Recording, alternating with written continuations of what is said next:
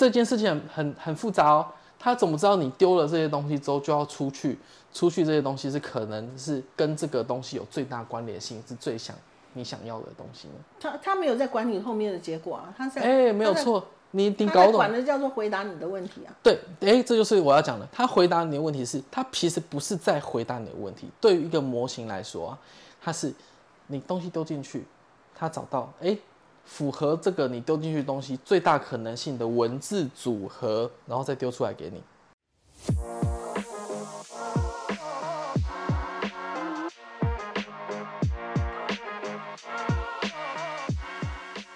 欢迎来到跨世代三哥六婆的七嘴八舌频道，来听听 Peggy，及 Jason 的乱枪打鸟鸟。嗨，Jason，今天要讲什么？今天哎、我们现在很夯的 Chat GPT，你有用吗？有啊，有用啊。怎么用？什么时候开始用？你为什么要用？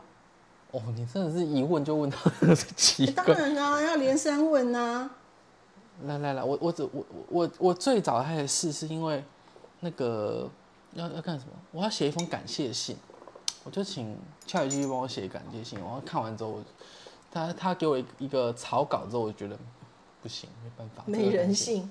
没有很有人性，但很像是你从那个 Google Google 来的这个标准感谢性格式这样子它本来就是从 Google 来啊。啊，对啊，所以你看到内容的时候，它只是帮你自动化的把那些那个 你要感谢的人、感谢的事情换掉，剩下的 format 都一样。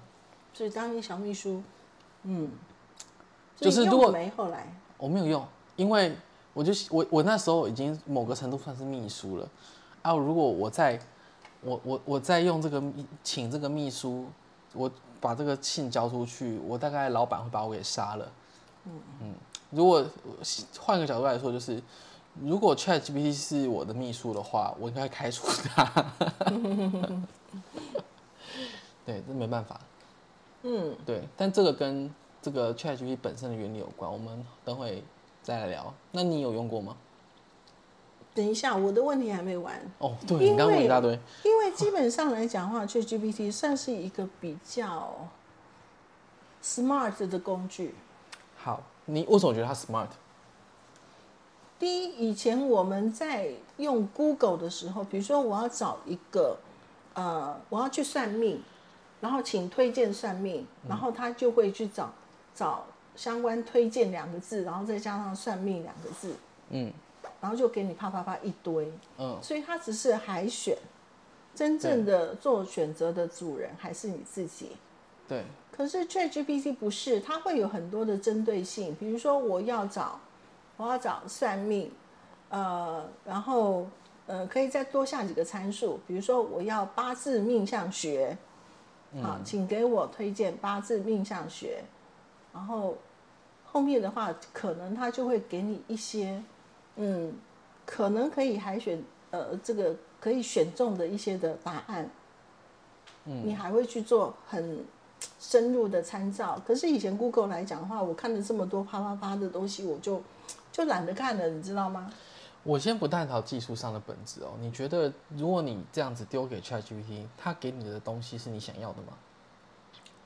某种程度，我现在跟耍耍他的那种，我我每次都用耍的一个一个角度去看，因为我就是要测试你到底有多行，嗯，所以我每次都乱发问，然后他就乱给，然后很正式的相关于我的我的职场上面一些问题，他也可以很正经八百回我。所以你说我用他的东西，的确啦，当他给我已经整理好的一些的文案，好，我们讲文案的写稿的一个、一个能力而言，它的确可以帮一些文案能力不是很好，甚至刚开始逻辑还没有进入状况的，先帮他整出一个出版。我觉得这个是对于在写文案的一些人来讲，或者是当他在启动一个案子的时候，他应该可以有若干的帮忙。我整个把它定位成这样。我恭喜你找到 ChatGPT 的正确用法了。Oh really？我我自己觉得 ChatGPT 正确用法大概也只有这一项，原因是它的可靠度在这个情况下是最好的。你可以继续把它刚刚你那个那个问东西。可是问题，它现在还在更新迭代啊。对，好，即使是我现在是用，我现在我们现在大部分人没有付钱是用免费版嘛，免费版是三对三点五嘛，那嗯最新有付费，你可以拿到四点零四的版本。点零，对，OK，但是没办法脱开的一个问题是，他到底给你的资资讯的正确率有多高？这个还是你要当自己的主人啊。哎、这就是点了，这是我们知道我们可以当自己的主人，所以我们会做判断。可是对于一个不对于这个工具不熟的人来说，这会是个问题，因为他们他会无脑的相信 ChatGPT 给他的东西，因为他这个 ChatGPT 很容易言之凿凿的说出一些胡说八道的话，很很容易发生嘛，所以。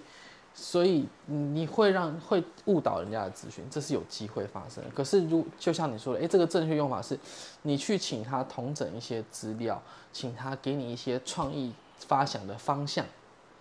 这件事情是你本来就有一个底子，只是你不知道从哪哪个角度下进行，开始 ChatGPT 给你一个很好的 starting point。我觉得它是一个，在对我来说，这是一个它是一个很适合使用的方式。那就是有一个很纠结的问题，因为之前就有人这样子言之凿凿的去把 ChatGPT 已经开始盛行之后，然后就产生一个职场恐惧症。这个恐慌来讲的话，影响了多少多少什么样的呃职业的人，他就会在在开始没落，开始被替代。有些可以平替，有些来讲话就完全取代。那这个角度你怎么看？好，哎、我觉得这有两个层面哦。第一个层面是指，第一个层面还是讲到这个资讯的正确性，以及使用者对于这个 ChatGPT 看看到提供资讯的态度，就是你是全盘相信呢，还是你会保持怀疑去去查证？这是一个这这个你在使用的时候，就像是哎、大家都被误导了，但是实际上可能没那么糟，对吧？ChatGPT 给你就是一个它只有一个答案。但是实际上，它实际状况可能没那么糟，是必须要让使用者去判断的。我们没办法全盘相信，可是因为 ChatGPT 的设计会让你很容易相信嘛，因为它就是把话讲的好像有那么一回事，你就很容易，即使是就是它是胡乱的，你也会不小心就相信了。但第二个，第二个就是刚刚讲的，哎，ChatGPT 既然是收集这个全世界这么多的数位资料所集合出来的一个模型。所以他其实他给的回答很大程度反映了全世界或者是我们收集所有资料库的平均状况，也就是说，大多数人应该是这么想的。其实我很好奇是在台湾你用 ChatGPT，它用中文阐述出来的，跟你在美国用英文的时候，它会不会有一些不一样的内容？因为它收集的方向来讲的话，可能会有区域性上面的不同。好，这个问题很好玩，就是这个我在 ChatGPT 刚出来的时候，我有去看了这个简立峰，就是 Google 的前总经理讲的话，他他说 ChatGPT 是人类第一次有一个工具可以不用管语言。嗯，也就是说，哎、你有没有发现 ChatGPT 虽然界面是英文的，但你可以把它换成中文。嗯，可是你在跟他聊天的时候，你不管输入什么，他都可以回答。嗯，他他没有他没有一个地方叫你选中文，然后用中文输入，这样的地方选英文用英文输入，没有。他给你一个方式是，反反正 whatever 你要什么语言丢进去，他就会给你答案。哦，但我如果你要说技术上的猜测的话是，它可能的确会有一个固定的语言在它背后去做解析，可能是英文，可能是中文，我我觉得可能是英文的可能性比较大。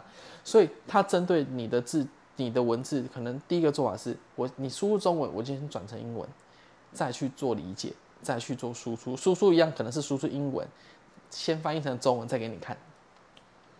嗯哼，对他，他把这些语言转换的过程中隐隐藏在背后，所以你看到的只是结果。哎，你输入中文，他就回中文，输回答回复一些答案嘛，像这样子。他也可能是根据不同语言设定不同的资料库。他像 ChatGPT 在中国就会面临这个状况，为什么要有什么文心一言是吗？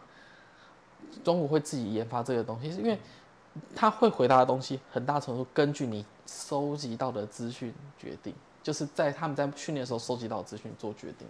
嗯所以它是在一般职场上面所引起的的这些嗯，不是白领啊，就是白领到蓝领中间的 office lady 这些人的恐慌。从我角度来看，我认为是没必要的。对啊，你觉得呢？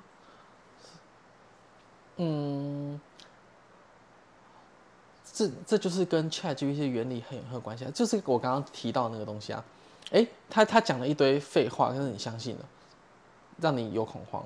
可是另外一个层面就是，诶，既然大家都收集了这些资料来训练出这个模型的结果，那表示这是大家平均来讲可能都有这个想法，是你比较厉害，所以你不会有觉得有这样恐慌，说明大多数的 lady，你们的 office lady 都有这样子的问题。只是说大家没有讲出来而已。可是我我我的角度在看这个问题，我反而觉得不是这些 staff 你应该觉得恐慌，而是你这些用人主管、你的企业主，你到底脑袋里面在想什么？脑袋里面在想的是说，好，我叫一个助理，是说你帮我去收集什么什么资料过来。好，他可能需要的花的时间叫做一天一夜、两天两夜。嗯，好，他收集出来的东西还不见得能够达成我的我的。想法跟我的要求，可是如果我要求他去用 Chat GPT 出来，嗯，这东西的话，可能是半小时之内他就可以形成的一篇文章，嗯，好，那各个方向无相无无方向性的一个角度的收集，可能就会很整齐，这是效率的提升的问题。而我们先不管内容，因为内容还是需要经过人的智慧判断跟整理，它才会形成最后的方的文案。对对。所以，其实应该要提升的是每一个人。你今天来讲话，有了一个有效工具之后，你如何善用这个工具？它所呈现出来的内容，是不是符合到你现在当下这个 project 这个案子你这个目标所需要的？然后再来去做精炼。这样子的话，任何人都不会有取代。嗯，我应该这样讲。就是我对于如果说对于职场职位的看法，我会觉得它是转移而不是被取代。就是你永远有这些人的需求，可是这些人所需要的专业应该会有变化。尤其在 ChatGPT 出现之后，很多同整的事情，你不再需要靠这个，不是 ChatGPT 的专利啊，就但是用同一个模型，就是 Copilot。嗯，微软不是要出了 Copilot 这个工具嘛？它就帮你做，可以帮你做同整。诶，那。你就大大的简简化了这些行政所需要处理的难度，你效率就提升。那效率提升之后，其实变成你可以做更多事情。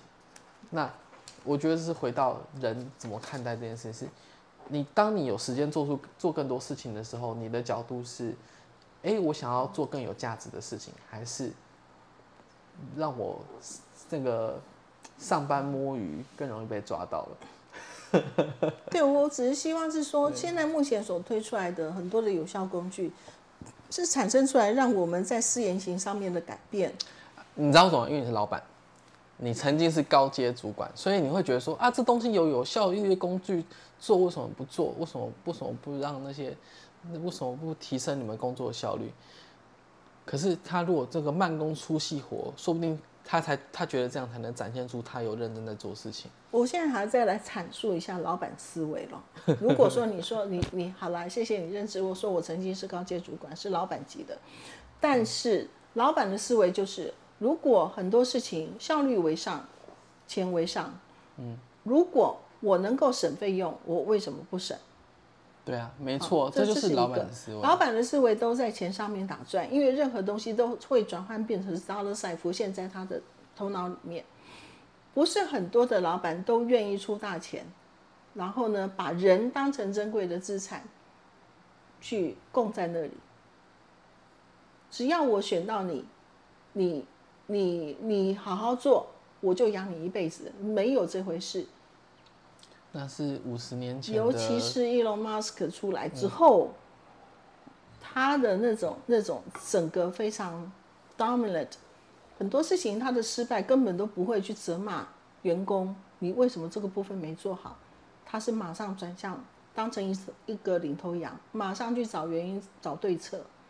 哦，所以他带给我们另外一个老板的思维跟身段是不同的启发。哎，我觉得这个蛮重要的，就是我觉得是两两个层面议题，一个是哎，我们现在的不管是不是 ChatGPT，我们已经有这么有效率的东西，从那边角度是哎，你当你知道说，你当然希望大家都提升效率啊，但是我现在要反过来跟你讲，这个是我在我们在推数位转型时候遇到的困难，因为我们面对的不是老板，老板一定都觉得要做就好，但是刚好就很多公司如果说哎，老板说我要做，但是他就说我要顾虑员工，员工要也要。好，那就我们就要面对到员工嘛。那这些员工呢，就会说啊，这个东西事情做完了，我得我得寄走啊，我也只会做这个，那我怎么办？但总不能，这是从那个总不能从从员小员工的角度是，我总不能导入这个工具之后，我自己没工作吧？好，我还是另外一个，我我我这个人是喜欢有点唱高调的人。我我先谈一个理论哦，钱的主人是市场，嗯，市场的主人是人。了解市场前，必须要先读人性。对啊，这个我是我是非常坚持，在我自己本身对于人上面的管理而言的话，我都是用这样子的三部曲，先去把它剖析三分法，然后再去了解它的定位。好，所以基本上，如果你今天自身来讲的话，不去去去提升，把它视同是你的工具，而把而反而你把它视同是你的工作上面敌人，那是你个人的问题，不是他的问题。对啊，先不谈老板、主管的一个思维是什么，就是说这是有良心的老板。你自己的思维在哪里，那个才是一个很重要的事情。所以很多事情都会推陈出新，太多有效的工具出来没，错，它都在帮你提升什么效率。像 Notion，嗯，Notion 它取代的是什么？，Evernote 笔记本，还好多好多，我们有机是啊，可是。那个是在提升个人的效率。个人在做一些文案上面整理的时候，还有你在做 Note 的是一些效率。嗯可是以前的话，你用 Word 可不可以做？可以啊，你用 Excel 可不可以做？可以啊，啊，可以啊，都可以啊。那效率的提升来讲的话，只是让你展现出来，在你所有的时间管理里面的话，用的适当的工具，结果就让你这部分的话有一个冲冲线很快的、快很准的表现。所以最后都会导向在你的 performance 上面的表现，而且这个部分的话也会 enhance 你自己本身在工作上面所有的管理层面。你要用什么工具去做怎么样的事情，产生什么样的一个时间缩短，然后基本上来讲的话，你可以把你的所有的工作整个整合起来的话，是更好的一个结果。嗯，不是我吗？我认同，我认同，是啊这样才是我们都是上进的人，所以我们一定知道，真的啦，因为我们是上进人，所以我们知道说啊，学习新事物，用尽量提升自己效率是有有这个有对我们来说是有非常强大的动力的。好，我我举个例子给你听哦，这个很好玩。前两天呢，我刚好去参加一个朋友，他开了一个 电动车的的门市店，嗯好，那我去去给他走访走访，然后道一声恭喜。结果呢，他们家就来个美眉，染人金发的一个小美眉，嗯，然后一看就知道一定一定超二十出头岁，哎，结果果不其然，不只是二十出头岁，她是只有十七岁。天哪，十七岁是什么概念？是叫做高中连毕业都还没毕业 哦。那我是说你是，后来我就闲聊，就就就问他说，嗯、你是辍学了还是还在读啊？他说他是没有读。说哦，那我心里就有概念，有可能可能是这个他租是跟他我读兴趣了，册嘞，嘿啊嘿啊，撸读撸册，这都没有问题。后来我就说，哎，刚刚听到老板娘说你住楼上啊，好、然后他说是，他住楼上。我说哇，啊你几点上班啊？他说八点半。我说妹妹，那这样子，诶，你告诉姐姐，你你八点半上班，那你要睡到几点起来？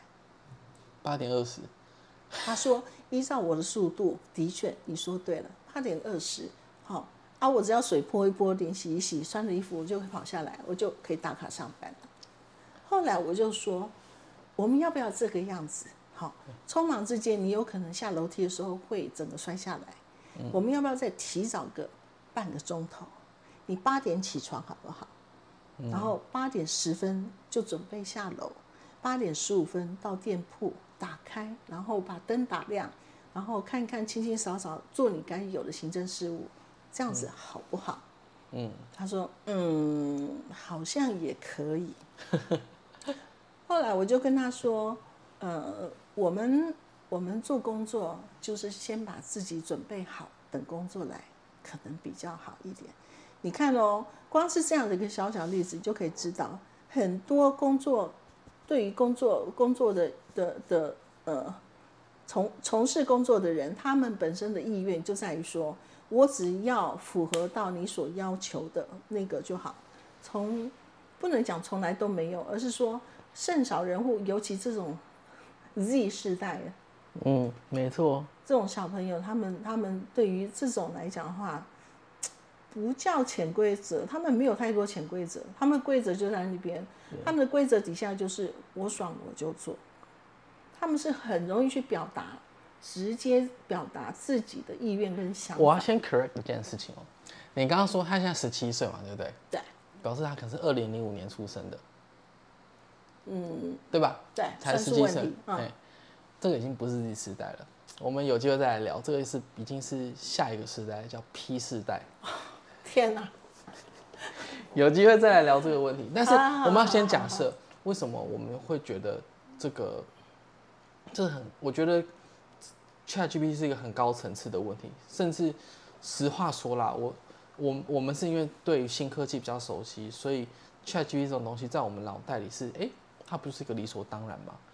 可是当我回去问很多人，是不知道的，可是回到我刚刚那个例子，像这种亏不起耶，有没有对实实体店面的？他们这种 ChatGPT 可以去变成是一个机器人在那边哦，打开门，打开灯，欢迎光临，欢迎光临。刚刚可以做这种行政小小妹的事情吗？OK，Well、做不来啊，robot 他也做不来啊，所以基本上反而就是越低阶层的这些的工作工作工作者，他们反而越不可能被取代。哎、对你除理非是老你理解板他不我的理解也是一样。我我我的理解是我跟你的想法是一样，这不是低阶不低阶的问题哦，我不会把它定位成高阶或低阶，是需要人的产业不会被取代，因为这种你要跟人接触，你不可能找一个机器人带你，因为那个感觉就不对。可是对，因为唯一可以取代的就是性爱机器人 可以去取代。哎，这个我不知道，我不知道，我不知道，说不定没有人满意的时候啊，对不对？对，但应该要，应该要，我我的角度是说，这个是必须要做人的接触，人跟人的接触这件事情是不会被取代，所以你会发现我在做工程师，我就觉得人跟人的接触越来越重要，所以我不不会去省这个东西。对，所以服务层次的这些人来讲的话，不被 ChatGPT 取代掉。那最可怕的是做这种，你以为你做的很专业，但实际上都是在做重复工作的那些人，例如说行政助理啦、秘书啦，还有什么？还有，这我觉得这两种，我觉得是最最容易被被取代，甚至我倒不认为耶，还有一种，秘书有些时候是老板的小棉袄。对，哎，我要这我要说了，你原本需要请三个秘书才可以帮你完成的事情，或者说你的秘书下面还有助理，可可以简化到只只要一个秘书就好。那绝对是小棉袄。对，只要就是人力减少了，整整体需要人力减少，因为大家效率提升了嘛，所以你需要做做完一样事情所需要人力提升，因为我们这么多工具可以帮你省时间，那你你，但是相对的哦，你要会用这些工具，它的这个总人力减少，因为生产力提升，但是这个人的能力值是上升的，所以它不是就不会像你想象这么便宜了。也就是说，你原本可能请三个人要这么多钱，你会变成请一个人，但不会是三个人除三的价码去请他。嗯，好，那这个这个这本上我算给你听哦。三个秘书，如果如果一个秘书六万块钱，三个秘书教授一万，十八万。嗨，十八万，当我今天来讲的话，用很多的优秀工具，然后培养一个大秘书，然后变成他有两个人的工作能力的时候，我可以砍掉另外一个人。嗯，OK，砍掉另外一个人的时候，我就跟这两个人讲说：“嘿，你现在是六万块钱，我帮你升五千块，嗯，六万五，嗯，所以两个都是六万五这种状况底下，好，然后呢就会变成十三万，十三哎、万，这就是我要讲了，十三万跟十。八万来讲的话，我只是省五万。对，可是问题他的终极目标叫做一个人就好。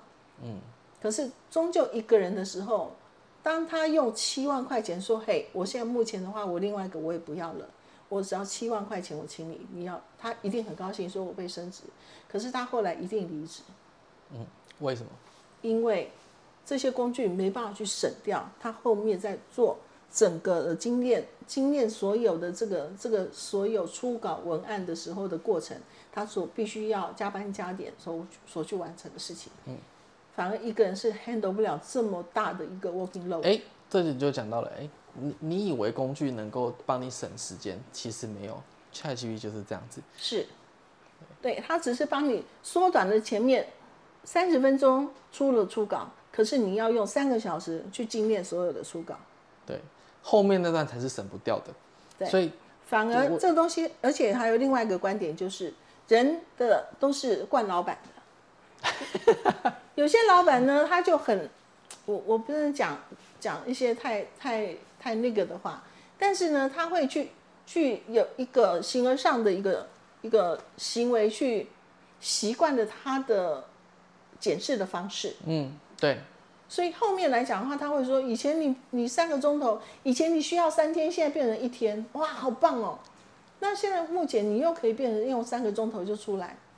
当你有一天的话，你用五个钟头的时候，这个老板一定不不高兴。你怎么变慢了？对，你怎么了？对，今天这个问题来讲的话，你发生什么什么什么议题？啊，是你那个来哦，不爽哦，还是你怎样？那。我觉得这个是我们之后可以好好讨论的。但是问题在 emotional 而言，就是人的情绪管理管理就是管人理事，所以人很重要是他的情绪要被被被嗯被管理到。然后呢，他的心理环境如果是安全的、是舒适的，他对于他的周边这样的工作环境来讲的话，才有办法愿意投入。嗯，好，这个是一个很清楚的企业管理理论哦。对，所以。某种程度来看，我们刚刚已经有讲的这个层次面而言，当老板没有把员工当成是一个很大的一个资产在做运用的时候，然后也没有在用这些有效工具去 training 他们去做有效的一个管理，之后来讲话所形成的恶化，就会我刚刚的这样的举例。对啊，哎，走远了，走远了。回到 ChatGPT，其实你刚刚讲到情绪跟管理这件事情，你觉得 ChatGPT？能够理解你输入的文字有这样子的概念吗？就是因为他太冷静了。我觉得不是冷静的问题，这跟他原理有关。说你你怎么样丢文字给他，他都没有办法理解你在说什么。哎，这有没有跟大家平常想象的这种的想法有很大的冲突？这个来来再念一次，他都没有办法理解他你在说什么。他都没有在理解你在说什么，所以他只是文字收集之后，然后进入到他的他的分析层，然后就说你要问的问题叫做我要找一个算命的，然后他就开始去海选。嗯，没有，应该这样讲哦。我们从原理来看这件事情哦，他的做法是什么呢？你丢一串东西进去，好，比如说我要找算命的人，哎，他就去分析这些字里面有一些关键字嘛，那这些关键字他可能。哎，丢进去它的模型去找这些字凑合在一起之后呢，对你来说最应该会理解哪些字的组合，再排排排排排排出来给你，就是你看到结果了。它的运算逻辑是这么简单的吗？我不认为。哦，这件事情很很很复杂哦。他怎么知道你丢了这些东西之后就要出去？出去这些东西是可能是。你你你跟这个东西有最大关联性，是最想你想要的东西呢？他他没有在管你后面的结果啊，他在哎，没有错，你你搞懂，管的叫做回答你的问题啊。对，哎，这就是我要讲的。他回答你的问题是，他其实不是在回答你的问题。对于一个模型来说啊，它是你东西丢进去，他找到哎，符合这个你丢进去东西最大可能性的文字组合，然后再丢出来给你。怎么啦？时间的文字组合。嗯，好。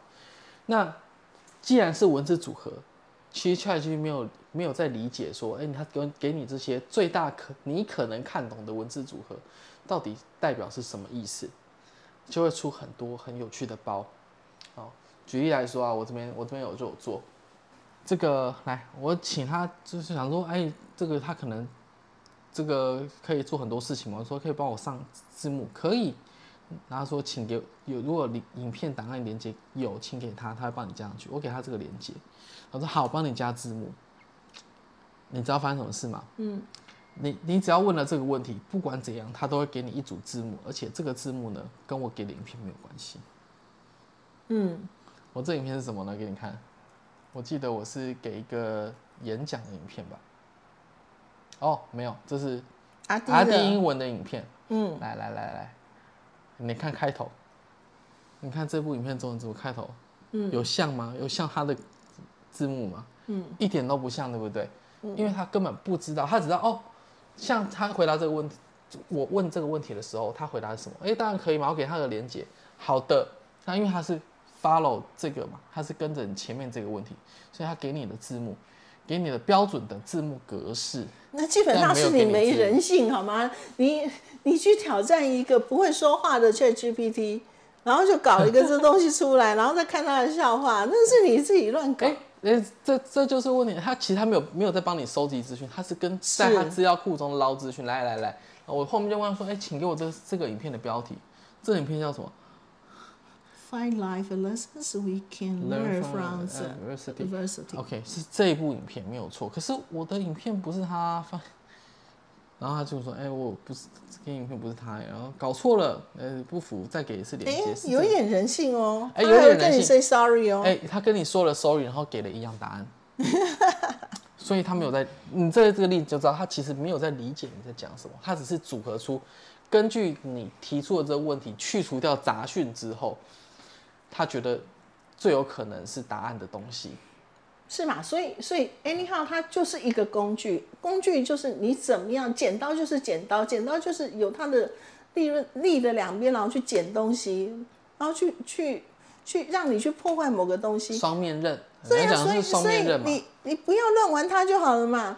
工具就是好好用，用到你想用的地方。你不要去挑战工具，它为什么没有深度思考？你真的以为它是深蓝呐、哎、这呃深蓝都比它聪明，没有啦，我不知道当然。比它聪明，要不然哎、怎么会我要我要这样讲哦、嗯这就是刚刚展示给你看，就是 ChatGPT 这类工具的最主要的限制。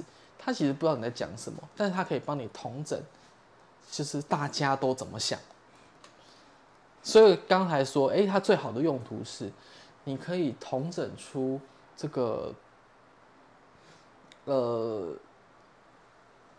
一些流行或创意思考的一些想法的起头，让你可以往下做后续的精炼跟发想，这样子。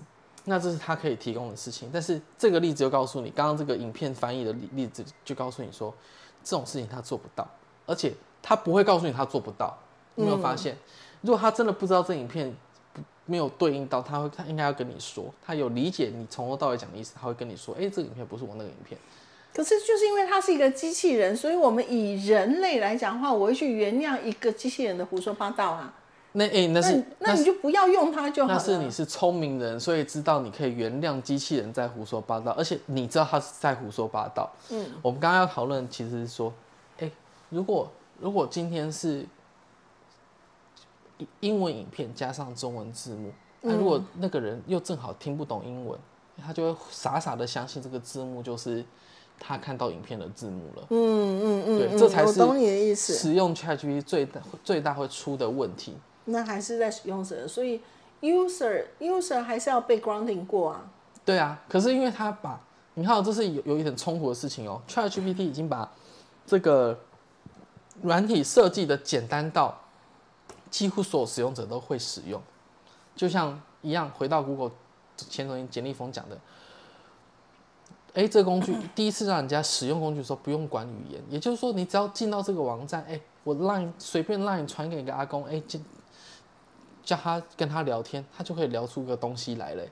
嗯，而且他会觉得哦，这个机器人好好，我都会跟他对话，还会他还会 say sorry，很好。可是他中间讲的一曲一堆胡言乱语、似似是而非的言论，使用他人不一定知道到底是不是对的。这回到你开头最一开始问的问题，诶，当你去问 Chat GPT，诶，就是这个上班上班的时候会会遇到什么问题，他就给你一些一堆答案之后，让你感到很恐慌。但是就像你的问题一样啊，你真的要感到真的要感到恐慌吗？我们可以理解不用恐慌的最主要原因是，我们知道这些内容有些是不必不需要的，有些是呃过度的，有些是似是而非的。我们可以我们会我们会筛除，我们有能力筛除，所以我们会留下我们要的资讯。可是对于一个普通的使用者来说，甚至对这个原理不熟，不懂它的正确，这样就算是 OpenAI 这间公司，它也没有办法评估到底正确率是多少，这件事情没有办法评估。所以其实我觉得现在有很多人已经趁着这个浪头哦，呃，赚了很多的 ChatGPT 的的财，但是 但是 那个财跟你好好用它，跟我觉得这个跟你有没有呃很有这叫什么正直的教大家使用，这是两件事情。就像我不会教大大家使用 ChatGPT，我我我每次人家用到 ChatGPT，我只会提醒他说你要注意他的给的答案是真的还是假的。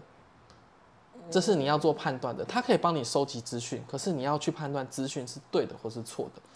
对啦，最怕的是你不懂得判断，那你用的 ChatGPT，因为它太好用了，它真的是好用到，而且他讲话就是我们开头讲的，他讲的言之凿凿，讲的这个非常的好有很有道理。可是这个呃，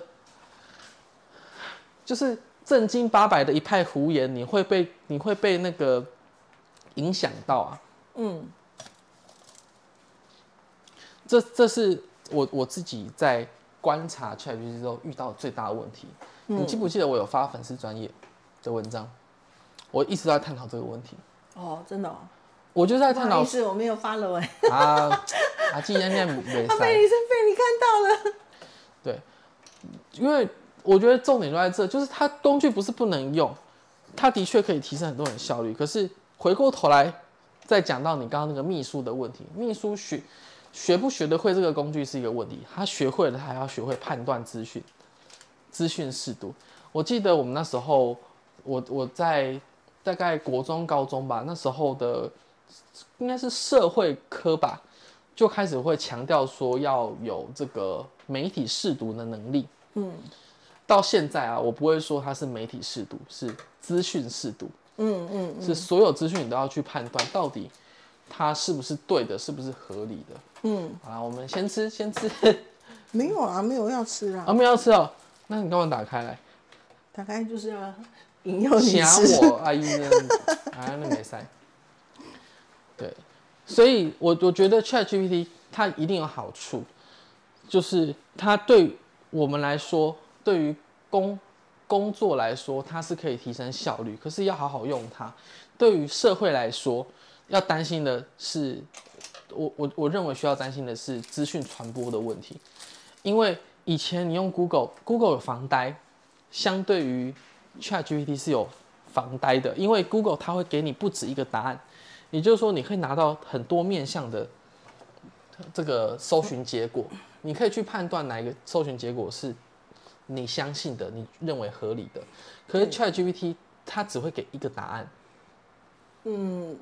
对啦，你你只要有个反馈给他，他就会再给你另外一个方向。对对对对可是他就变成出尔反尔，他也不知道他自己在出尔反尔，对对对除非你你反驳他说，哎、你你说错了，他会跟你说道对不起，因为因为这是机器人的标准动作，它毕竟是机器人。对，所以所以重点还是在自己使用者来讲的话，你要怎么善用这样子的工具，是不是？是，所以 ChatGPT 的它的应用来讲的话，其实重点你要当它的主人，同意吗？我要让他怎么？当然是啊，但我觉得另外一个更重要的事情是，你要不要教大家怎么正确使用 ChatGPT？那个不是我的 skill set。我觉得就我来讲的话，我只能够说我的 mindset 是这样，我分享给大家，我怎么去教导大家，我觉得比我比我能人高手多多的是，多的去。我凭什么教？第一个是我凭什么教？第二个，要用 ChatGPT 的人很多吗？对不知道哎、我我我反过来讲好了，我们来我们来说观念就好，不用提到不用提到这个怎么用哦，因为我觉得怎么用那个，你知道为什么网络的很多教学都教你用 prompt 提示词吗？嗯，好这是就是跟我刚刚讲那个原理很有关系，因为它只是去认得这些关键字，ChatGPT 认得这些关键字，然后了解说，哦，原来这些东西这这个讲这个关键字，他意思就是要问什么。那他他已经是被试出来说，哎，这些 prompt 可以让他有用一个固定的格式回答你要的，回答你要的答案这样子。嗯，所以他才会用这个做成教学。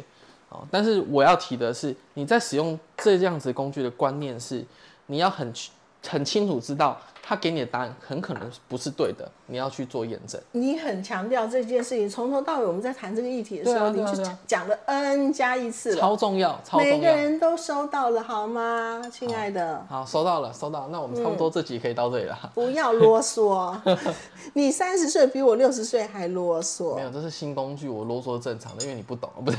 哎，可是重点是，ChatGPT 现在有很多来讲的话，其实下一个延伸更大的是 AI 嘛。嗯，好，AI 的整体的所有的落实跟运用，其实是很很重要的一件事情。那这个又是另外一个议题。这个哦，这个可大了，我们这个又可以谈到吐血哦。光光不是我讲最简单，你认为什么是 AI？这个每个人答案都不一样。我之前在公司要做培训的时候，我们就只问了这个问题。我们在开课程前，我们就问了这个问题。每一个人对于 AI 的定义都不同，嗯，每一个人对于 AI 的想象都不一样。的这个时候，哇，你就很难说 AI 是什么了。嗯，对。就我以前工作上面的经验而言，我是说，停停，我们下次再说。啊，真的啊？我们已经讲那么久了吗？真的，我们讲超久，我们下次再说。请假，金价，对，我们真的下次再说。好吧，那。好了，刚刚也被你结论完了。结论就是 ChatGPT 好好用。